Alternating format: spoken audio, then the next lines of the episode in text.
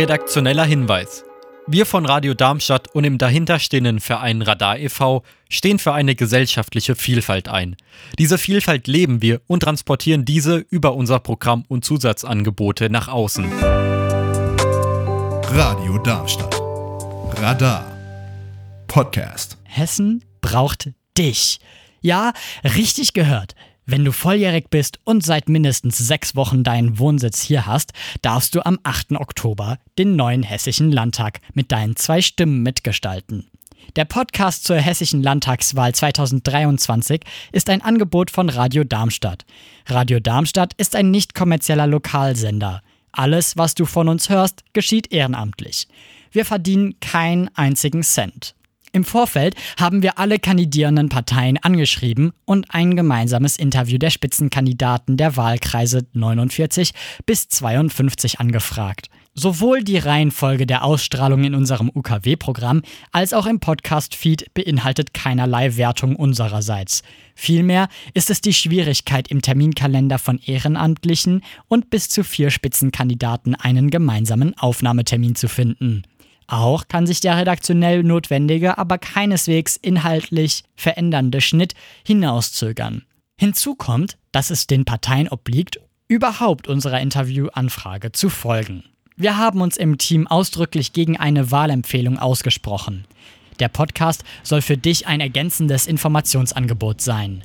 Falls du uns Feedback geben möchtest oder eine Frage hast, schreib uns eine E-Mail an studio@radiodarmstadt.de.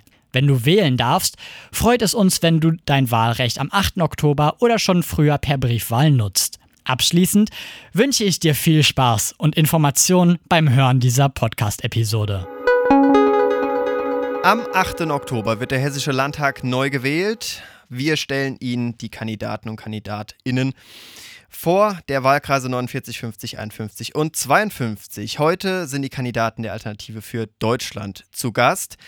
2018 zog die Partei zum ersten Mal in den Landtag mit 13 Prozent. Schön, dass Sie da sind. Stellen Sie sich doch einmal bitte kurz vor. Ja, mein Name ist Olaf Schweier. Ich wohne in Offenbach, äh, nicht in dem Wahlkreis. Und äh, ich bin auch der Listenkandidat auf Platz 22 der AfD. Ja, mein Name ist Roman Bausch. Ich bin ähm, wohnhaft in Wiesbaden, bin Listenkandidat Nummer 20 und bin im Wahlkreis 51 Darmstadt-Dieburg 1 als Direktkandidat angetreten. Mein Name ist Irmgard Toresny. Ich komme aus Rüsselsheim, bin dort im Kreis Groß-Gerau im, im Kreistag und kandidiere im Wahlkreis 50 in Darmstadt Süd. Ja, und mein Name ist Anja Swaas. Ich komme hier aus Darmstadt, kandidiere für den Wahlkreis 49, Wahlkreis 1 und äh, bin des Weiteren auch in der Fraktion der AfD im Stadtparlament. Und dann dürfen Sie auch direkt äh, die nächste Frage beantworten. Wie sind Sie denn überhaupt in die Politik gekommen und warum ist dann Ihre Entscheidung auf die AfD gefallen, dass Sie dort mitmischen möchten? Also erstmal komme ich aus einem durchaus politischen Haushalt, eher selbstständig und eher konservativer ausgerichtet. Des Weiteren durch meine Auslandsaufenthalte und Erfahrungen eben in verschiedenen Regierungsformen. Und mit der AfD kam ich über meinen Mann in Kontakt und habe einfach gesehen, dass die CDU sich sehr verändert hatte und ich nach den Werten suchte, um einfach eine Realitätsabgleich in der Politik zu finden. Ich war bisher in keiner Partei, aber im Jahr 2013, nachdem die vermuckste EU, Euro und so weiter Politik gestartet hatte und es keine Hoffnung gab, dass irgendwelche anderen Parteien, sei es die FDP, sei es die CDU, an dieser Politik irgendetwas ändern würden, war ich froh, dass ich die AfD gegründet hatte. Und obwohl ich bis dahin in keiner anderen Partei war, auch aus verschiedenen Gründen, weil ich auch der Meinung bin, dass gerade die anderen Parteien viel Unsinn machen und ähm, dass nicht unbedingt alles demokratisch zugeht, was da passiert, habe ich mich trotzdem dazu entschlossen, ja, in die AfD zu gehen, weil ich, weil ich der Überzeugung bin, dass das not, notwendig ist, dass ich jahrelang sehr gut gelebt habe in Deutschland, um das, um das mal zu zitieren, aber dass es dann irgendwann mal nötig ist, dass man auch selber aktiv wird, wenn etwas ganz schief läuft. Und das war damals so und ist leider noch immer so. Ja, ich bin etwas später dazu gestoßen, 2016 noch im Ausland. Ich habe in meiner Dissertation mich mit ähm, Sozialkapital, also in, in Bezug auf ähm, Einstellung ähm, zur Steuerehrlichkeit, aber auch ähm, Vertrauen in Institutionen beschäftigt und also im Zusammenhang zwischen Sozialkapital und äh, fiskalischen Krisen und bin da auf äh, sehr ja, drastische Unterschiede innerhalb des Euroraums gestoßen, insbesondere zwischen den nordeuropäischen Ländern und den Ländern in der südlichen Peripherie. Und dann stellte sich für mich recht schnell die Frage, ob das denn eine gute Idee ist, die Länder so gesehen in einer Transferunion, wo wir uns ja hinbewegen, zusammenzufassen. Und da habe ich eigentlich nur bei der AfD Positionen gefunden, die ich so gesehen vertreten konnte. Und dann war es für mich eigentlich auch selbstverständlich, der Partei beizutreten. Ja, bei mir ist es ganz anders gelaufen. Ich war 30 Jahre in der Wirtschaft tätig, in der Automobilindustrie. Ich muss aber dazu sagen, dass ich äh, Politikwissenschaft studiert hatte, bevor ich dann in die Wirtschaft gegangen bin, auch einen Abschluss, zwei Abschlüsse gemacht habe, einen Bachelor in England und Magister hier an der Universität zu Köln. Äh, für mich war ausschlaggebend, ähm, am Ende, wenn man so will, meiner beruflichen Karriere in der freien Wirtschaft, dass ich ähnlich äh, wie Irmgard das vorher schon sagte, beobachtet habe, wie das Land sich aus meiner Sicht sehr negativ verändert. Ich habe dann das Programm der AfD gelesen und das war eigentlich äh, der ausschlaggebende Faktor. Ich habe festgestellt mit etwas Erstaunen, denn äh, anfangs ist die AfD ab 2013 schon verpönt gewesen. Ähm, am Anfang als Professorenpartei, ja, sehr eurokritisch, das sind wir ja heute auch noch. Und ich habe dann festgestellt, als ich das Programm gelesen habe, ich habe hier eine sehr hohe Überdeckung und äh, da möchte ich mich engagieren. Ich bin selber Mitglied seit 2017, war zwei Jahre der Kreisvorsitzende in Frankfurt am Main und bin jetzt im, äh, also Beisitzer im Vorstand in Offenbach. Ja, ich arbeite im Landesfachausschuss 13. Äh, Thema Verkehr, Wohnen, Infrastruktur und ich bin noch im Landtag beschäftigt, äh, arbeite dort als persönlicher Referent für einen Landtagsabgeordneten. Jetzt ist dann so die Phase, ähm, wo sie nicht mehr alle auf dieselbe Frage antworten müssen, sondern je nachdem auch untereinander ihre Expertise aufteilen können. Ähm, was mich interessiert, weil wir sind dann auch mal selbst auf die Straße gegangen, um Leute zu befragen, was sind denn so deren Themen, die sie gerade interessieren, wie fest sind die Menschen von ihrer Wahlentscheidung. Und es gab da sehr offene Leute, sehr verschlossene Leute. Und was aufgefallen ist, gerade wenn Leute dann, die haben zwar im Vorgespräch, so wo wir dann sie angesprochen haben, gesagt, ja, die wählen die AfD, aber als wir dann ähm, gefragt haben, ob wir das Ganze auch aufnehmen können, äh, war dann so direkt so die, die Scheu so, nee, wollen wir lieber nicht und sind dann ähm, weitergegangen. Deswegen würde mich interessieren, wie offen gehen Sie denn mit Ihrer AfD-Mitgliedschaft um? Ist es so, wenn, wenn ich Ihnen auf der Straße begegnen würde, würden Sie mir das sagen oder wird es erst dauern? Also ich persönlich äh, gehe sehr, sehr offen damit um, einfach weil es zu meinem demokratischen Selbstgefühl gehört, Selbstverständnis gehört, dass wir uns nicht verstecken müssen. Ich bin im öffentlichen Dienst. Das schützt mich natürlich auch vor arbeitsplatzmäßigen ähm, äh, Einschränkungen und auch in meinem Bekanntenkreis. Es heißt so schön, man verliert Bekannte und man gewinnt Bekannte oder man verunsichert sich auch, wenn man in manchen Geschäften nicht mehr gern gesehen ist. Aber das ist für mich teilweise erschreckend. Aber wenn wir das akzeptieren, sind wir schon auf den verlierenden Weg. Und daher denke ich mir extrem offen und es ist letztendlich für mich persönlich mehr positive Erfahrung als denn negative. Ja, ich würde gerne berichten, also von den Infoständen, die wir machen. Wir sind jetzt mitten im Wahlkampf. Also ich gehe selber natürlich, ich bin Kandidat, äh, wir sind bekannt, äh, ich gehe sehr offen damit um. Ich muss aber auch sagen, dass ein Teil meines Bekanntenkreises von früher tatsächlich sich zurückgezogen haben. Einige finden das nicht gut, dass ich bei der AfD mich engagiere, sowohl äh, im Ehrenamt wie eben auch beruflich dort tätig bin. Und ich stelle aber wirklich fest, jetzt im Wahlkampf, die Leute haben wen viel weniger Kontaktprobleme, sie haben viel weniger äh, Probleme damit, ganz klar zu sagen, dass sie uns unterstützen und wir kriegen auch in Realität sehr viel mehr Zuspruch beim Straßenwahlkampf oder wo wir sind. Und das merkt man inzwischen ja auch in den Umfragen. Jetzt sehe ich dann äh, gerade bei Ihnen, äh, Sie haben da einen Infoflyer mit dem Verkehrsschild, was dann die bisherigen Verbote, die dann äh, gelten, aufheben, als dieses typische, äh, was man entweder für Verkehr, äh, für Überholverbote ähm, oder auch für Geschwindigkeitsbegrenzung kennt. Deswegen die Frage, die Verkehrspolitik, wenn man die AfD wählt, was macht die AfD oder sind die Ziele in puncto Verkehrspolitik? Ja, da würde ich gerne nochmal drauf antworten. Also für uns ist eigentlich maßgeblich die freie Wahl des Verkehrsmittels. Wir wollen niemanden vorschreiben, welches Verkehrsmittel er zu nutzen hat. Wir wollen das auch nicht über Verteuerung, über hohe Parkgebühren und so weiter und so fort. Also das ist äh, mal Kern unserer Aussage. Wir sind aber auch gegen generelle Tempolimits. Natürlich machen Tempolimits in der Innenstadt, also 30 zum Beispiel, vor Schulen und Kindergärten Sinn. Das ist völlig klar, da brauchen wir nicht drüber reden. Äh, wir wollen auch den Straßenbau wieder reaktivieren, denn die jetzige Regierung, die arbeitet nur auf Erhalt der Straßen. Das stellt jeder fest, wie schlecht die Straßen sind. Das weiß inzwischen jeder Autofahrer. Wir wollen mehr Straßenneubau, wir wollen mehr Umgehungsstraßen bauen. Dadurch sollen auch weniger Staus entstehen. Und das, was eben jetzt gerade die Grünen in den Innenstädten treiben, dass sie immer mehr Autofahrspuren in Fahrradstreifen umwidmen wollen, das werden wir definitiv rückgängig machen, wie das zum Beispiel auch die Regierung in Madrid in Spanien schon gemacht hat. Das wurde alles wieder zurückgebaut, weil die Autofahrer sehen einfach, sie stehen nur noch im Stau und die Radfahrer, das sind also überbreite Radwege, die werden dann äh, wenig äh, genutzt, ja, und im Winter teilweise gar nicht. Das ist einfach äh, eine Politik, die wir für falsch halten.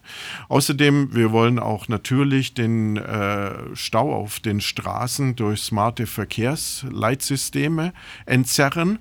Und last not least, äh, wir werden im ÖPNV richtig Gas geben bei der Investition in die Infrastruktur. Ja, wir halten das 49-Euro-Ticket ist letzten Endes ein Fehlanreiz. Äh, es ist ja auch erwiesen schon in den Umfragen, dass das 49-Euro-Ticket nicht wirklich Berufstätige umsteigen lässt vom Auto, vom Auto auf die S-Bahn oder Nahverkehr, sondern dass es mehr für Freizeitangebote und so weiter genutzt wird. Also wir wollen nicht solche Strohfeuer oder das Strohfeuer wie das 9-Euro-Ticket letzten Sommer. Das ist, sagen wir mal, für uns nicht die, die richtige Verkehrspolitik. Und wir werden last not least den Flughafen Frankfurt stärken. Der Flughafenausbau ist richtig. Der Terminal 3 muss kommen. Da muss auch eine direkte Anbindung an die Schiene her. Und äh, damit wir auch dann im modalen Mix, also vom Flieger in den ICE oder eben in den Nahverkehr, damit wir das auch weiterhin leisten können. Da ist ja Frankfurt eigentlich ein Vorbild, wenn man jetzt zum Vergleich mal den Flughafen München nimmt. Dann habe ich dazu zwei Nachfragen. Und zwar, äh, weil Sie ja meinten, freie Wahl des Verkehrsmittels.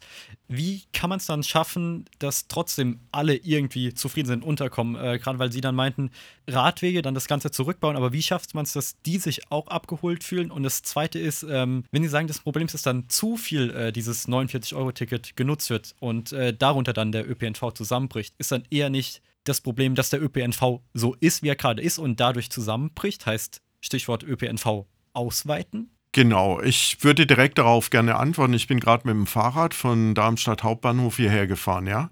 Also da ist kein Radweg. Äh, ich habe es jetzt gerade vergessen, wie die Hauptstraße heißt. Also man fährt so äh, hinter Bäumen und an Häusern vorbei, ja. Also äh, ich denke, da muss noch einiges passieren. Das ist zum Beispiel nicht in Ordnung. Ich rede davon, dass äh, Autofahrspuren auf den Hauptverkehrsachsen einfach umgewidmet werden, ja. Es wird eigentlich eine ne Fahrspur weggenommen. Und das kann man regeln, indem man, äh, wie ich schon sagte, also smarte Verkehrslösungen anbietet. Ich bin absolut dafür dass im Ballungszentrum der ÖPNV ausgebaut wird. Ich habe es ja schon gesagt, wir wollen in die Infrastruktur investieren. Äh, das ist eigentlich das Allerwichtigste. Also der Darmstädter ÖPNV ist verhältnismäßig gut, würde ich sagen, aber wenn man dann so in die Region guckt, sei es schon äh, Großzimmern, Rossdorf, da wird es dann schon schwierig. Da darf man dann schon länger auf den ÖPNV warten, wenn er denn überhaupt kommt, nicht einfach ohne irgendwelche Info ausfällt. Genau, ich mache gerade einen Selbstversuch. Ich fahre konsequent vier Wochen nur ÖPNV und Fahrrad. Und äh, ich habe zum Beispiel in Eppertshausen bei der Kolbing-Familie äh, äh, auch eine Podiumsdiskussion nächste Woche. Da fährt der letzte Bus abends um 9 Uhr ab, ja. Und dann sitze ich im Büro und lese vom grünen Verkehrsminister Tarek Al-Wazir, ja, er will dafür sorgen, dass der ÖPNV stündlich kommt der Bus und die Bahn. Und zwar in jedem, in jeder Gemeinde in Hessen. Also es ist einfach ein Witz. Ich könnte noch ein paar andere Beispiele nennen. Heiger zum Beispiel, ja, oder Gräfen Wiesbach im Taunus. Versuchen Sie da mal abends wegzukommen. Also das sind einfach, da wird vor der Wahl, wird da aufgebauscht, aber es wird nicht in die Infrastruktur investiert, sondern es werden Wahlgeschenke gemacht in Form von 49-Euro-Tickets oder anderen Flatrate-Tickets. Also das, das muss man ganz klar sagen. Äh, da muss was passieren passieren und dafür wollen wir sorgen. Und wenn Sie nach der Region fragen, also mal Stichwort Odenwaldbahn. Die Odenwaldbahn muss elektrifiziert werden. Ja, das hat vielleicht der CDU-Abgeordnete dann auch gesagt äh, aus meinem Kreis. Ja, äh, dabei sitzt er seit Jahren, seit wirklich Jahren, ich glaube seit über zehn Jahren jetzt in der Regierung. Äh, da frage ich mich, warum haben die das noch nicht gemacht? Also Odenwaldbahn elektrifizieren und auch doppelstöckige äh, Züge verwenden, damit eben das zu den Ballungszeiten sich nicht total alles staut. Bei dem Thema Autobahn haben Sie ja auch einen klaren Standpunkt geäußert. Sie wollen das Ganze ausbauen. An welche Straßen in Hessen denken Sie, da, äh, denken Sie da konkret? Also im Bereich Frankfurt ist es ja ein großer Ballungsraum. Woran Richtig. denkt da die AfD? Ja, genau. Also da sind wir für den Ausbau insbesondere der A5 auf zehnspurig. Das ist ja ein Riesenpolitikum. Sie wissen vielleicht, dass Volker Wissing, äh, der Bundesverkehrsminister, hat ja äh, 30 Projekte Hessen angeboten als Vorrangprojekte, damit die schnell gebaut werden. Dazu gehört die A5 auf zehnspurig und die A3 konsequent auf achtspurig, ja, ähm, zum Beispiel. Und bei der A5, da ist ein komplettes Kuriosum, das hat als also Al-Wazir abgelehnt, angeblich weil die Anwohner das nicht wollen, ja. Die Anwohner wollen dort Staus, ja, auf acht Spuren, kann ich auch gut verstehen, wenn das seine Meinung ist. Aber in Wirklichkeit äh, liegt da was ganz anderes dahinter wir erleben eben auch, dass man da nicht konsequent vorgeht. Also Wissing schlägt es vor, aber die FDP zum Beispiel im Frankfurter Römer ist dagegen. Da kann man sich dann fragen, wofür ist eigentlich die FDP, ja? Einmal so, einmal so, das geht einfach nicht. Also wir haben da eine klare Linie. Wir wollen wollen den Ausbau. Hessen ist ein Verkehrsknotenpunkt, insbesondere das Rhein-Main-Gebiet. Sie wissen selber, die ganzen osteuropäischen LKWs, alles, was hier durchrollt, ja.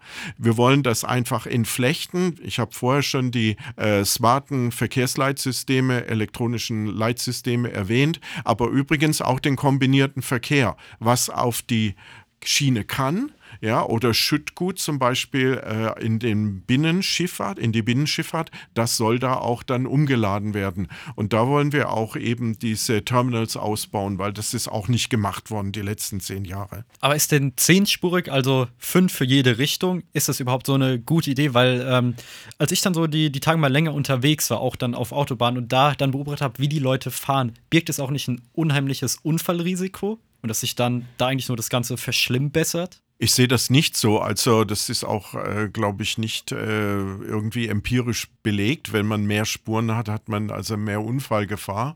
Äh, da gibt es ja Regelsysteme. Also da wird die Geschwindigkeit geregelt, auch per Spur. Und ich denke mal, wenn sich da alle vernünftig verhalten, ist das okay. Äh, Sie sehen doch, es ist der Lkw-Verkehr. Ich habe es vorher erwähnt. Ja, es ist einfach eine Tatsache. Oftmals, Sie fahren an diesen Lkws vorbei. Ja, äh, und äh, ich denke, wir sollten ein einfach die Infrastrukturvoraussetzungen schaffen, dass das auch äh, möglichst ohne Stau abläuft. Also ich sehe da kein Problem. Wir haben jetzt sehr lange über die Verkehrspolitik gesprochen, aber auch andere Themen äh, beschäftigen den hessischen Wahlkampf, unter anderem den Fachkräftemangel in Pflege, ÖPNV oder in den Schulen. Wie möchte die AfD dem ähm, begegnen und am besten lösen? Ja, da ich selber in der Krankenpflege tätig bin, als Fachkrankenschwester für Anästhesie intensiv, bekomme ich jetzt in meinem Sektor den Fachkräftemangel voll mit. Man hat es versucht mit Anwerbung aus dem Ausland. Da steht vor allem immer die Schwierigkeit, ein B1-Test reicht nicht aus für die Kommunikation, die in diesem Beruf äußerst wichtig ist, die Schwingungen der anvertrauten Patienten zu nehmen, die Anweisungen in schwierigen Situationen genau zu verstehen, kann man bei dem Deutschen keine Kompromisse machen.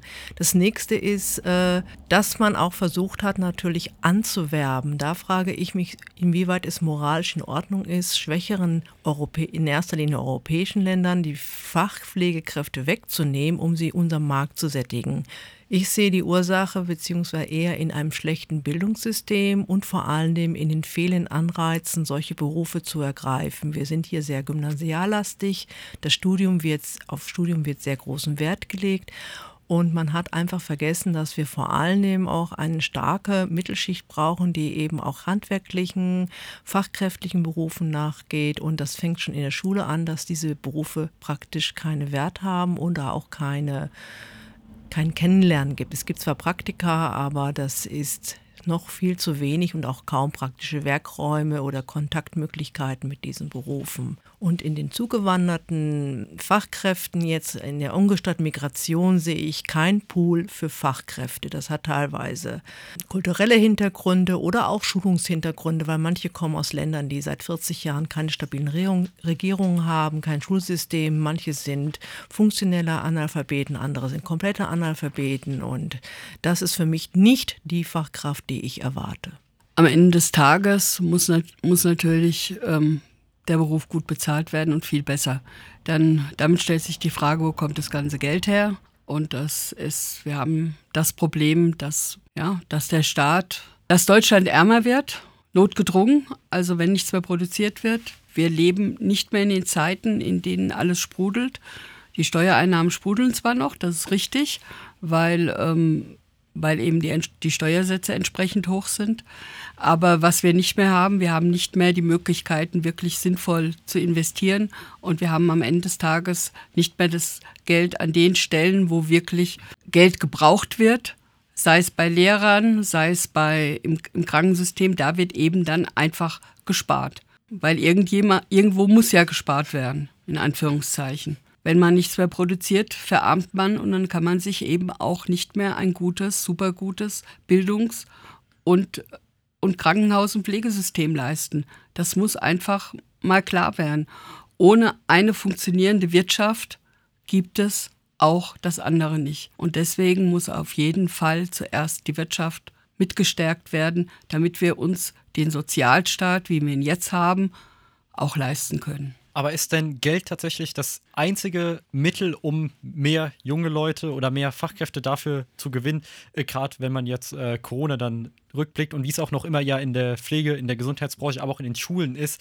Es fehlen ja. Sie sind doch aus der jungen Generation, sage ich jetzt mal. Und wenn Sie sich umschauen in Ihrem Umfeld, Sie waren auf dem Gymnasium, wer von denen geht denn in die Pflege? Wer macht das? Zwei Leute aus meiner Klasse. Naja, die Frage ist auch immer, ob die dabei bleiben. Weil ich glaube, Anja, ich glaube. Also wenn wir jetzt die Pflege speziell nehmen, ist, sie wird immer komplexer, immer schwieriger und vor allem durch die Privatisierung ist es absolutes Gewinnmaximierung, die eben und die Pflegekräfte sind die einzigen, die refinanziert werden. Das heißt, dass es also eine indirekte Erhöhung des Arbeitsdrucks ist und da ist die junge Generation nicht mehr in der Lage, das zu kompensieren. Wir sogenannten Babyboomer sind noch mit dem Druck gewachsen und vor allem durch die Akademisierung meines Berufes, den ich sehr begrüße, ist aber die eigentliche Verweildauer am Bett oder wie in meinem Fall im OP sehr gering. Man orientiert sich dann an leitenden, unterrichtenden oder anderen interessanteren Stellen oder Ökonomie. Und äh, diejenigen, die wirklich weiter mit dem Patienten arbeiten, vor allem dann auch eben die fachliche Reife haben, Situationen zu beurteilen, da sind wir auf der Verliererstraße, weil da gibt es weder Konzepte für ältere Arbeitnehmer, es gibt keine Freizeitkonzepte, sondern es wird einfach, der Betrieb muss weiterlaufen, die Patienten müssen versorgt werden. Und das ist der falsche Ansatzpunkt. Herr Bausch, Sie wollten noch etwas ergänzen dazu. Ja, Thema Fachkräftemangel. Ähm, grundsätzlich sind wir dafür, die duale Ausbildung zu stärken, ähm, was für uns auch inkludiert, die Meisterausbildung kostenlos zu machen, ähnlich wie Studiengänge. Und ähm, dann gibt es natürlich nicht nur einen Fachkräftemangel, sondern inzwischen haben wir, wenngleich wir recht viele Arbeitslose haben, oder sagen wir so recht viele Leute, die in Bürgergeld sind, Bürgergeldbezug besser gesagt, ähm, auch einen Mangel an Menschen, die bereit sind, einfachste Tätigkeiten zu übernehmen. Und deswegen ähm, setzen wir uns dafür ein, vom Bürgergeld zu einer aktivierenden Grundsicherung zu kommen. Das heißt, äh, dass Menschen so gesehen ein Angebot für ähm, eine Arbeit auf einem zweiten Arbeitsmarkt, auf einem öffentlichen Arbeitsmarkt bekommen. Also Ihre Strategie, um Fachkräftemangel zu lösen, ist mehr Geld reinzustecken, nachdem man die Wirtschaft äh, aufgepumpt hat und ähm, zusätzlich Arbeitslose für einfachste Tätigkeiten zu akquirieren. Sehe ich das richtig oder habe ich einen Punkt vergessen? Also ich glaube, Sie haben es gerade missverstanden. Äh, wie mein Kollege Roman Bausch schon sagte, wir stehen ein für das duale System, duale Bildung, ja, also ein Mix aus äh, Lehrberuf und Studium, Fachstudium. Und da ist sehr wichtig, das wollen wir auch einführen, dass der Werkunterricht an allen Schulen wieder verpflichtend eingeführt wird, damit also junge Menschen schon früh, sagen wir mal, an handwerkliche Tätigkeiten herangeführt werden, die ja manchen riesen Spaß machen. Und die können das heute gar nicht entdecken, weil es überhaupt keinen Werkunterricht mehr gibt, ja. Und dann noch Stichwort Digitalisierung, das ist natürlich natürlich auch sehr wichtig, ja, um den Fachkräftemangel zu bekämpfen. Also unsere Partei schlägt vor, dass tatsächlich äh, jedes Schulkind ein Tablet ab der fünften Klasse oder ab der fünften Jahrgangsstufe kostenlos zur Verfügung gestellt bekommt. Mhm. Also ein äh, Tablet, äh, das natürlich für alle gleich sein wird. Also das sind äh, letzten Endes Initiativen, um dem Fachkräftemangel entgegenzuwirken. Sie haben gerade angesprochen, Werkenunterricht soll zurück in die Schule gebracht gemacht werden, ähm, ist ja ein engagiertes äh, Unterfangen, besonders bei dem Lehrermangel, den wir haben. Es fehlen Lehrer und das an allen Ecken und Enden, Grundschule bis in die Oberstufe. Wie wollen Sie dem äh, entgegenwirken? Also da würde ich erstmal die Aufgaben der Lehrer vermindern. Wir haben ja jetzt praktisch Klassenzusammensetzungen, die einen sehr hohen Migrationsanteil haben, wo die Kinder nicht entsprechend gefördert werden können. Des Weiteren haben alle Kinder einen Inklusionsanspruch. Das ist jetzt nicht unabhängig jetzt von der körperlichen, geistigen Entwicklung, teilweise mit 24-Stunden-Assistenz. Und wir haben Kinder mit psychischen Problemen und Jugendliche. Und all das soll dann die Lehrkraft in inzwischen zu großen Klassen bewerkstelligen. Also von daher bin ich wieder für Stärkung der Förderschulen, da wo es angebracht ist aufgrund des Krankheitsbilds. Und ich bin auch, dass die Schulen also nicht den Sprachunterricht in der Klasse nachholen, sondern dass die Kinder, so wie ich es in meiner Kindheit erlebt habe, erstmal sprachgeschult werden und dann den Anschluss finden. Und eine extreme Durchlässigkeit des Bildungssystems. Das heißt, der Lehrer kann nicht die Fürsorge der Familie vorwegnehmen. Er kann auch nicht zeigen, wie man Schuhe bindet. All das wird teilweise inzwischen verlangt, ob es der Schwimmunterricht wird. Ich finde, die Lehrer kommen zu wenig zu den eigentlichen Aufgaben, Wissen zu vermitteln und zwar Wissen zu vermitteln, was dann auch über Jahre hinaus abrufbar ist. Auch wenn aber die Lehrerzahl oder die Aufgaben ähm, runtergefahren werden, fehlen trotzdem Lehrer, auch wenn sie sagen, die Förderschule soll dann wieder aufgemacht werden. Dafür fehlen auch die Fachkräfte, die aktuell zur Inklusion zwar eingesetzt werden, trotzdem gibt es einen Lehrermangel. Also vielleicht ganz kurz dazu. Ja. Äh, Frau Swas hat das ja eigentlich schon angedeutet, ja. Die Lehrer sind heute viel zu stark mit Verwaltungsaufgaben beschäftigt. Die kommen ja gar nicht mehr zum Unterrichten mhm. teilweise. Und das muss einfach entzerrt werden. Und äh, das ist auch Aufgabe der Politik, dass zum Beispiel der Bürokratieaufwand für einzelne Lehrer reduziert wird zählt dann auch zu diesen Schulverwaltungsassistenten, gerade weil äh, Sie das angesprochen haben mit äh, Tablet-Computer ab der fünften Klasse. Das muss jemand einrichten und warten. Machen das dann auch diese Personen? Also das wäre sinnvoll, wenn es dann zum Beispiel diese Person macht, genau. Äh, das hatten wir auch vorgeschlagen, dass im Prinzip in jeder Schule jemand da ist, der eben diese äh, mehr Verwaltungsaufgaben dann auch wahrnehmen kann, ja.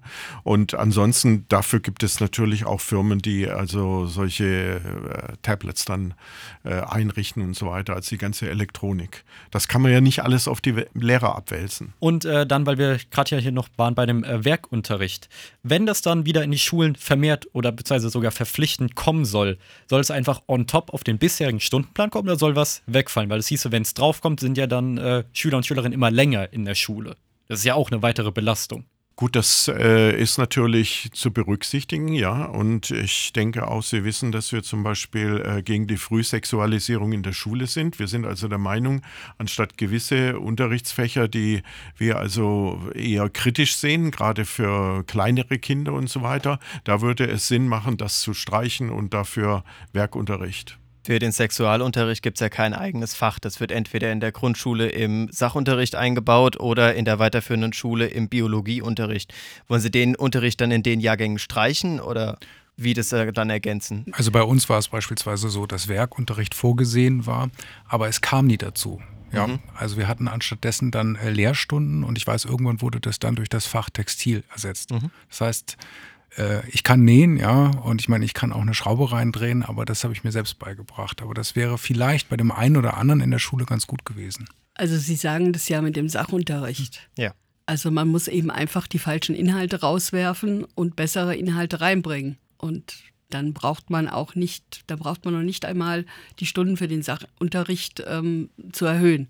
Wenn man Aber- nämlich einfach diesen, diesen absurden Genderkram weglässt. Der Großteil der Ähm, Aufklärung passiert ja ab der sechsten Klasse. Also es gibt in der sechsten Klasse einen Block und in der achten ist Klasse egal, auch nochmal. ja. Das ist im, ist im Also Biologieunterricht. ja, jetzt sind, Sie, jetzt sind Sie beim Biologieunterricht. Eben haben Sie noch vom Sachunterricht gesprochen. das sind zwei Fächer. Ne? Ähm, die andere Sache ist natürlich, die Frage stellt sich doch, warum gibt es so wenig Lehrer? Ja, man tut ja ein bisschen so, als wäre das ein Schicksal. Ich denke, äh, man muss einfach auch mal genau hinschauen, was hindert denn junge Menschen daran, ins Lehramt zu gehen? Was macht diesen Beruf auf einmal so unattraktiv? Und da muss man dann auch mal ehrlich hinschauen, wo es hängt.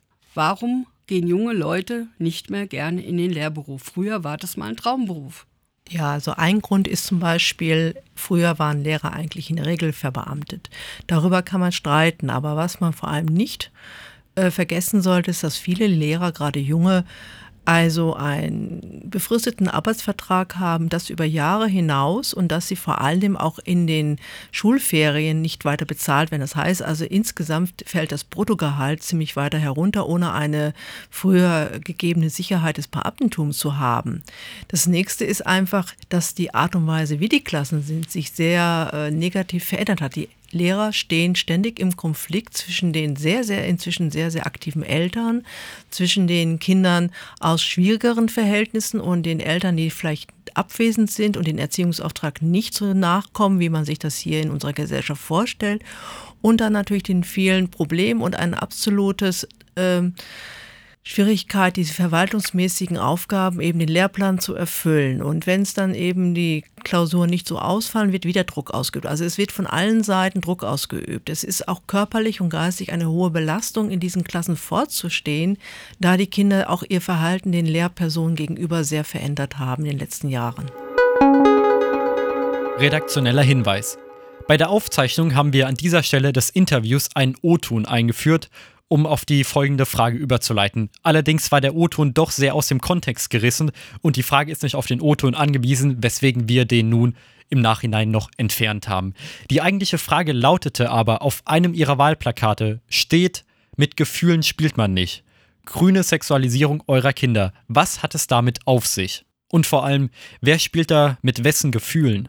Ja, also man muss jetzt erstmal ganz fein unterscheiden zwischen einem reinen aufklärenden Sexualunterricht, wo also die primären und sekundären Geschlechtsmerkmale vorgestellt werden, altersentsprechend, wie auch eben die Zeugung der Kinder. Und dann geht es halt in, das, in die gesellschaftliche Sexualkunde. Und da finde ich, ich bin Jugendchefin gewesen, auch in Missbrauchsprozessen. Da wird es dann nämlich schwierig, dass die, man die Kinder oft auch überfordert in ihrem Lebensalter. Also ich finde unangesprochen unangemessene Unterrichtsformen wie äh, mit zehn Jahren äh, gehe ich mit den äh, Kondomen um oder mir werden alle Sexualpraktiken erklärt, die so gang und gäbe sind. Es geht nicht darum, dass ich jemanden tolerant mache der verschiedensten Praktikum, sondern ich finde, die Gefahr ist, dass die Kinder das Gefühl haben für richtig und falsch. Und da die alte Grünideologie war ja auch, dass man zu Kindern zärtlich sein kann, dass es eine selbstempfundene Sexualität gibt, aber ein Kind, welches in einem Abhängigkeitsverhältnis hat, gar keine Chance, sich meinetwegen wider Willen einer sexuellen Annäherung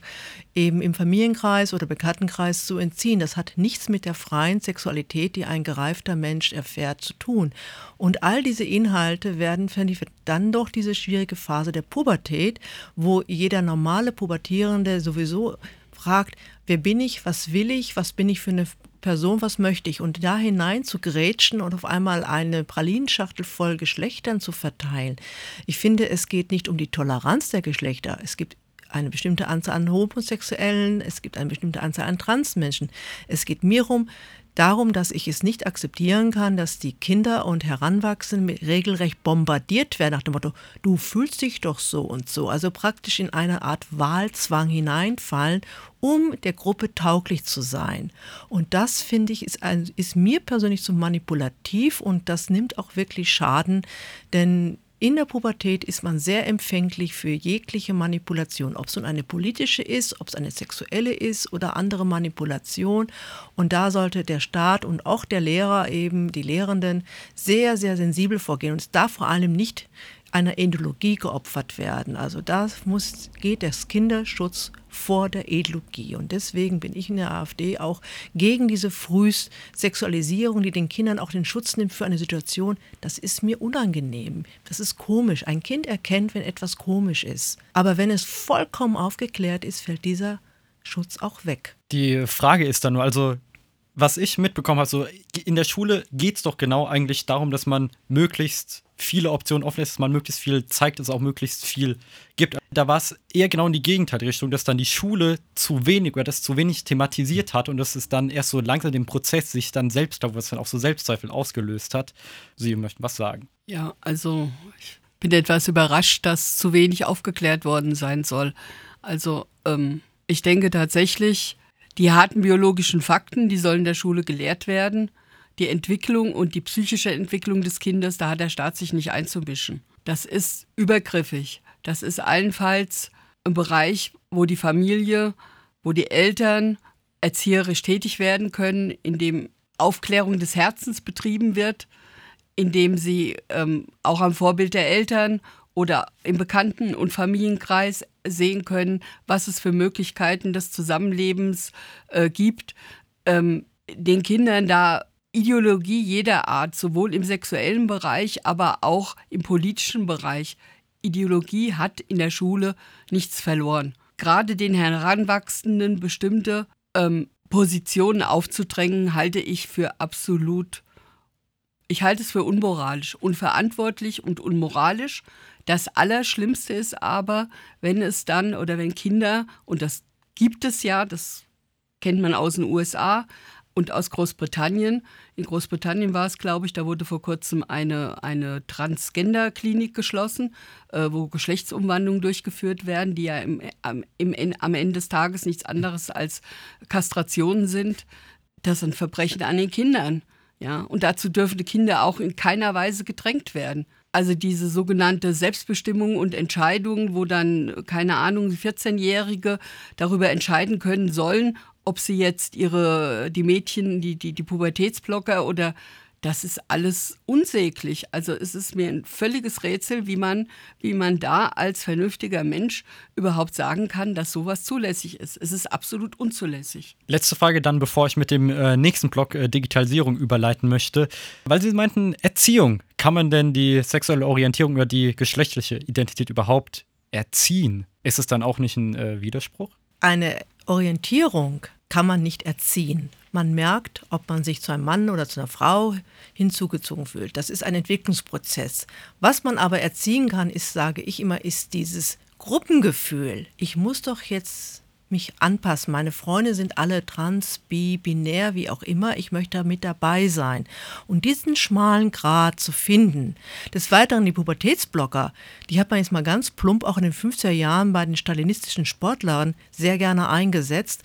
Und wenn Sie eine Frau Geipel kennen, die in der DDR eine Spitzensportlerin war, die ihre Gesundheit auf Kosten dieser hormonellen Umstellung verloren hat und auch keine Familie gründen kann, ist es doch fraglich, was soll jetzt gesund sein, was damals krank macht? Warum gibt es Prozesse, die genau diese Praktiken in Sport angreifen, aber gleichzeitig im gesellschaftspolitischen Kontext auf einmal Ideologie, ideologisiert werden und sagen, mach doch bitte, tut doch, wenn du ein Mädchen sein bist, dann mach es bitte vor der Pubertät, wenn du ein Mann bist, kannst auch so. Und da muss man die Kinder wirklich mal vor der Gesellschaft schützen und sagen, werdet erstmal erwachsen, lernt euch kennen, wechselt paar Mal hin und her. Früher gab es diesen flotten Spruch der 68er, ein bisschen Bi schadet nie. Aber nicht alle sind dabei geblieben, weil es Entwicklungen sind. Und ich kann es deswegen nicht einfach in eine Endgültigkeit hineingeben. Das ist eine Übergriffigkeit auf die gesunde Gesundheit der späteren Erwachsenen. Es ist aber eher ein Punkt, dass zumindest aktuelle Kinder oder Jugendliche, die herausfinden im späteren Alter, dass sie eher sich zu zum gleichen Geschlecht hingezogen fühlen, dass die sich eher anpassen an die Heteronormative, die halt bei uns herrscht. Was Sie gerade angesprochen haben, ist doch gar nicht der Fall aktuell. Es gibt keine Freundesgruppen, die alle bi sind, wo man sich dann äh, dementsprechend auch engagiert, sondern eher der andersrum der Fall ist, dass man eben jahrelang sich versteckt, weil man eben in einer Gesellschaft in einem Umfeld aufwächst, wo alle heterosexuell ähm, orientiert sind und dementsprechend man sich anpasst. Wir müssen doch mal von den Zahlen. Ich meine, ich habe den Herrn Spahn, äh, Gesundheits ehemaligen Gesundheitsminister, sehr zugestimmt. Eine Zwangsumerziehung kann und darf nicht stattfinden, weil man kann eine Neigung nicht umerziehen. Das ist ganz klar. Es gibt in der Gesellschaft so und so viel Homosexuelle. Es gibt so und so viele Leute, die sich zu beiden Geschlechtern hinfühlen. Was wir umerziehen müssen, ist natürlich die Gesellschaft, aber das können wir nicht mit den Kindern. Das ist ein Spielchen, was Erwachsene spielen sollten. Wir müssen praktisch dafür sorgen, dass es eher normal ist, dass die Leute praktisch in Frieden leben können, aber es bitteschön auch nicht wie ein Schild vor sich hertragen und dass es ganze Tage nur noch darum geht, welches Geschlecht habe ich, welches Geschlecht übe ich aus. Und mir ist wichtiger, dass es ganz normal ist, wie übrigens im Klinikum geschehen, ein verheirateter homosexueller Mann mit zwei Kindern Chefarzt wird. Das ist ein Novum. Das finde ich viel wichtiger, dass das gestärkt wird und nicht irgendwelche Paraden mit schrägen Leuten, wo ich sage, die Zivilgesellschaft ganz klar überfordert wird und man praktisch diesen Gemeinschaften, diesen Menschen einen Bärendienst erweist. Wichtiger ist, dass verheiratete Paare zum Beispiel die gleiche Steuergewalt haben, weil sie eine Fürsorgegemeinschaft sind. Redaktioneller Hinweis. Wir von Radio Darmstadt und im dahinterstehenden Verein Radar e.V. stehen für eine gesellschaftliche Vielfalt ein. Diese Vielfalt leben wir und transportieren diese über unser Programm und Zusatzangebote nach außen. In den letzten Minuten wurden teilweise neue Sachverhalte eingeführt, die eine nachträgliche Recherche unsererseits erforderten. Zum Beispiel die geschlossene Genderklinik in Großbritannien oder die Diskussion um Pubertätsblocker. Vereinzelt sind auch Aussagen gefallen, die manche Menschen verletzen könnten, wie ein bisschen Bi schadet nie. Auf unserer Website sowie in der Episodenbeschreibung findet ihr weiterführende Internetlinks. Und jetzt geht es weiter mit dem Interview. Was ist denn für die AfD Digitalisierung? Ja, also Digitalisierung wäre zunächst einmal, dass man tatsächlich vielleicht alle Angelegenheiten, die man in einem Bürgerbüro macht, äh, von zu Hause aus vornehmen kann. Das ist tatsächlich nicht der Fall. Also ich bin Stadtverordneter in Wiesbaden und wir investieren unheimlich viel Geld in die Digitalisierung äh, unserer Verwaltung. Tatsächlich ist es aber so, dass wir überhaupt gar keine Digitali Digitalisierungsdividende sehen können. Also wir haben einen unheimlichen Zuwachs an, an Menschen, die sich anscheinend mit sich selbst beschäftigen und ähm, das liegt vielleicht auch so ein bisschen daran, dass wir als ja, als, als Land dazu äh, neigen, alles überzuregulieren. Also zum Beispiel im, im Gesundheitsbereich sind wir ja eigentlich schon seit seit 20 Jahren dabei, ähm, zu digitalisieren, beispielsweise mit einer Patientenkarte. Aber letzten Endes ist es nicht so, dass ähm, dadurch irgendwelche Erleichterungen ähm, erreicht worden wären. Äh, was ich auf Ihrer Webseite gelesen habe, da heißt es, die kurzfristige Priorität lautet Breitband für alle, auch über Kupfer. Ist es denn der richtige Ansatz, wenn man erst so versucht, das eine noch irgendwie am Leben zu halten, anstatt dass man sagt, so, wir gehen direkt aufs Ganze mit Glasfaser und dann sind wir auch zukunftssicher? Also ich, ich kann dazu nur sagen, dass ich, dass ich denke, dass wir in Deutschland gegenüber anderen Ländern, ich habe lange in Asien gelebt, ähm, einen unheimlichen Aufholbedarf halt haben. Und ähm, ist sicherlich nicht verkehrt, in die Infrastruktur an dieser Stelle zu investieren. Und das auch in Kupfer. Also ich würde vielleicht ergänzen wollen, dass das ja ein Übergang ist. Also jetzt äh, eine Regel aufzustellen, in Kupfer wird gar nicht mehr investiert, es muss Glasfaser her und zwar für alle, ist unrealistisch, weil die Glasfaser muss ja auch erst noch verlegt werden, gerade auf dem Land. Also ich sage jetzt mal in ländlichen Regionen ist das ein Riesenproblem. Und äh, insofern ist, denke ich mal, unser Ansatz richtig, dass wir also so äh, fast wieder bei der dualen Erziehung, also mehr so einen dualen technischen Weg da gehen. Ähm, Roman hat darauf hingewiesen, wir haben riesige Lücken im Bereich Digitalisierung. Es ist ja nicht nur also jetzt der Anschluss mit Glasfaser, sondern das ist auch Abdeckung, äh, Mobilfunknetze und so weiter und so fort. Wir sind in vielen Sachen einfach noch ein Entwicklungsland und das kann einfach nicht sein äh, für eine Industrienation wie Deutschland, auch wenn wir jetzt von Platz 4 auf Platz 6 zurückgefallen sind, was das Thema Industrienation betrifft. Aber das ist genau das Problem. Wir sehen überall Sollbruchstellen Ebenen. Überall wird es brüchig. Ob das in der Wirtschaft ist, ob das Digitalisierung ist. Wir sehen einen übergriffigen Staat in der Erziehung und das geht gerade so weiter. Insofern äh, denke ich mal, sollten wir mit Augenmaß vorgehen und da ist dann auch nicht nur das Glasfaser, sondern eben auch Kupfer dabei. Wir kommen so langsam zum Ende und äh, wir möchten nochmal von der Landesebene runterkommen auf die lokale Ebene. Jeder von Ihnen steht für einen Wahlkreis und äh, für diesen Wahlkreis möchte er ja auch im Idealfall in den Landtag gewählt werden. Jeder darf nochmal ganz kurz zusammenfassen, mit welchen Zielen für den Wahlkreis äh, 49 bis 52, die hier vertreten sind, möchten Sie in den Landtag, in den Hessischen Landtag einziehen. Wer möchte beginnen? Also als Kandidatin des Wahlkreis 49 ist vor allem auch berufsbedingt äh, mein Wunsch, etwas für das Gesundheitssystem zu tun, weil äh, wir bei weitem nicht mehr ein belastetes Gesundheitssystem haben. Das hat verschiedenste Ursachen und mein Gedanke ist, wenn ich in den Landtag komme, dass ich dann langsam mal auch an die Stellen herangehen kann, wo man etwas regeln kann und nicht immer nur Bittschriften oder ähnliches verfasst.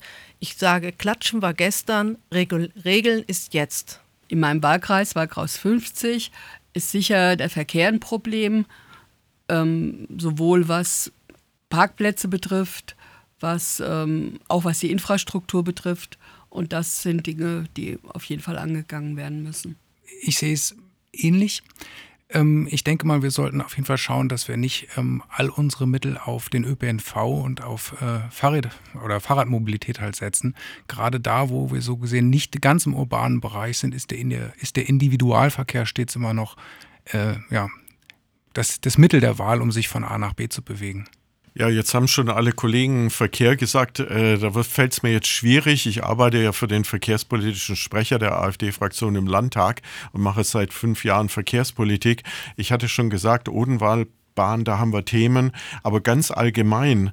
Ähm, ich, ich denke einfach, wir müssen mehr in die Infrastruktur investieren und äh, das geht nur, wenn wir äh, starke Verkehrsverbünde haben, die sich selber finanzieren, auskömmlich finanzieren können. Wir fordern ja als einzige Partei, dass sich die Verkehrsverbünde zu 50 Prozent selber aus Fahrkartenverkäufen finanzieren können, äh, weil dann sind sie Herr ihres eigenen Hauses und können auch selber über ihre Investitionen entscheiden. Wenn sie immer mehr am Tropf des Staates hängen und von Förderungen des Staates abhängig sind, ist das eben nicht mehr der Fall. Dann mischt sich da auch der Staat immer mehr ein. Also wir würden diese falschen Signale beenden, dass wir also da Flatrate-Tickets anbieten oder einige fordern sogar kostenlosen ÖPNV. Äh, das ist auch etwas, was wir für völlig falsch halten. Wir wissen das Beispiel Luxemburg, da wurde das übrigens gemacht. Da wurde also der ÖPNV von 30 Prozent äh, für Kostenbeteiligung an, an dem, was tatsächlich notwendig ist, über Fahrkarten, wurde also der ÖPNV komplett kostenlos gemacht. Und siehe da, die Fahrgastzahlen sind nicht gestiegen. Dann danke ich Ihnen, dass Sie äh, den Weg ins unser Studio gefunden haben und vielen Dank. Dass Sie sich auch unseren Fragen gestellt haben. Gerne. Dankeschön. Dank. Gerne. Vielen Dank. Radio Darmstadt. Radar. Podcast.